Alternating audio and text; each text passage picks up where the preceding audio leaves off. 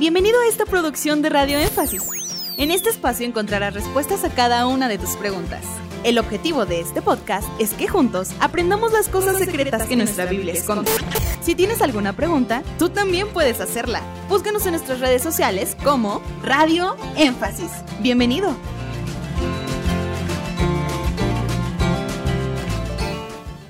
¿Qué libro sobre apología recomienda leer el hermano Víctor? Dependería mucho, en este caso, el discípulo o el aspirante al estudio de la apología. ¿Qué tanto tiempo tiene eh, familiarizándose con la apología? Dependería qué línea de la apologética quiere escoger y dependería qué nivel de estudios seculares tiene. Porque pensemos en un joven universitario que ha cursado estudios de filosofía en la universidad o quizás en la preparatoria, pues le va a ser más fácil entender los conceptos de libros de apología avanzados. Porque cuando estudias apología necesitas conocimientos básicos de filosofía. No puedes entender la, la filosofía si no entiendes los conceptos a priori, a posteriori, si no entiendes eh, los conceptos que usa Aristóteles para definir efecto y causa, lo que es una fuerza trascendente, una fuerza inmanente. E, esos conceptos son familiares para alguien que ha estudiado filosofía. Entonces, si la persona no tiene estudios de universidad o preparatoria, solo secundaria y primaria, pues recomendaría libros más básicos. Si la persona quiere especializarse en una de las diferentes ramas de la apologética, por ejemplo, el tema de la existencia de Jesucristo como un personaje histórico, esa es una rama.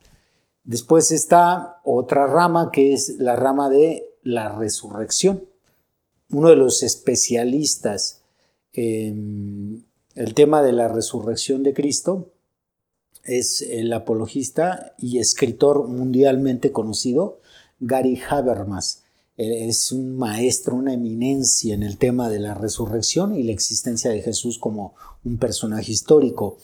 Otro de los grandes maestros y que también ha sido coautor con Gary Habermas es Mike Licona también ha escrito buenos libros sobre la resurrección. Uno de los libros sencillos para una persona totalmente nueva, totalmente nueva y con un lenguaje muy asequible para la línea de la resurrección es la literatura de Lee Strobel. Él es un eh, autor que es excelente su trabajo porque lo combina con su experiencia de periodista. Él fue periodista antes de ser cristiano trabajó para el Tribune Chicago y escribió muchísimos artículos, por lo tanto él hace muy entendible el, tema de la apologética eh, y, tiene una serie de libros que eh, para personas totalmente nuevas son muy comprensibles. Por ejemplo, él los titula esta serie El caso de. Entonces tiene el caso de Cristo, el caso de los milagros, el caso del Jesús verdadero, el caso de Jesús resucitado, el caso de Dios. Todos estos libros son sencillos de entender para una persona nueva. Hay otro libro muy bueno, este también para una persona nueva, aunque sí se necesita un conocimiento básico de filosofía y también de lógica. Es un libro que se llama Guía Holman de Apologética Cristiana. Mm. El autor es eh, Duke Power. Este libro es buenísimo porque todo el libro, todo el libro, no hay página que no contenga ilustraciones, lo cual para una persona nueva, pues es como, como una Biblia con dibujitos, ¿sí? Te ayuda a entender mucho mejor. Y hay también libros ya más sofisticados, más avanzados, que definitivamente ya tienes que tener algunos años estudiando apología. Este, el doctor William Lane Crane es uno de los apologistas mundiales más reconocidos, junto con el recién fallecido, el doctor Ravi Zacarías, que su material es muy, pero muy complejo, muchísimo, muy complejo. Realmente tú lees una página y te tienes que regresar varias veces porque sus conceptos ya son académicos. Sí, sí, sí. Entonces, depende de, de quién sea quien pregunte, porque yo al principio cometí el error de comprar cualquier libro y algunos de ellos pues hasta el día de hoy no los he terminado. ¿Por qué? Porque pues eran muy avanzados para mí. Entonces, si el hermano que hace la pregunta, en este caso nuestro hermano Carlos Gándara, nos da un, o me da a mí, una idea más o menos de su conocimiento secular, ya le podría decir, hermano, pues para empezar, este, recomendaría este libro. También la otra cuestión que decía yo es, ¿en qué se quiere especializar?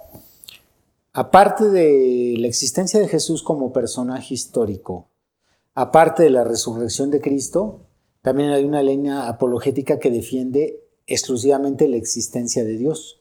Independientemente del concepto de Dios, la existencia de Dios, que normalmente los libros apologéticos que defienden la existencia de Dios casi todos ellos, casi todos ellos te ofrecen los cuatro argumentos comunes para defender la existencia de Dios, que es el argumento ontológico, el argumento axiológico, el argumento cosmológico y el argumento teleológico. Estos cuatro argumentos son los más fuertes, aunque existen otros o existen ramificaciones de estos cuatro argumentos, digamos que estos son los más fuertes. Hay un libro buenísimo, buenísimo. hay uno que se llama, que trae argumentos que no son muy comunes, que se llama El ocaso de los incrédulos. Ese libro está buenísimo, porque aparte de esos cuatro argumentos, te, presenta uno un argumento poco conocido, pero buenísimo, que se llama el argumento de la idea de Dios. Está impresionante ese argumento, impresionante. Entonces, eh, voy a terminar sin recomendar ninguno, de así tanto todos. ¿Cuál le recomendaría al hermano? Ok, le voy a recomendar uno, un libro muy académico que no trae en particular argumentos eh, detallados, profundos, sino trae argumentos muy básicos, mucho, muy básicos, pero junto con los argumentos trae contenido reflexivo sobre la necesidad de la apologética, cómo cómo interactuar con las personas, etc. Y es un libro homónimo a la película, Dios no está muerto. Mm. Que compre ese libro, Dios no está muerto, el autor es este Rick Brooks, es el autor de Dios no está muerto. El libro está bueno, para un iniciado está bueno. Yo creo que todo cristiano debe de tener un mínimo, por lo menos una flama de sentimiento apologético, esto es un pequeño deseo de defender el Evangelio. Entonces, aunque no todos son llamados a la apología, deberían de tener ahí en, en su pequeña biblioteca un libro de contenido básico de apología. ¡Hey! Gracias por llegar hasta el final de este podcast. Esperamos que cada una de tus interrogantes haya sido resuelta. Te esperamos aquí para resolver más de tus preguntas.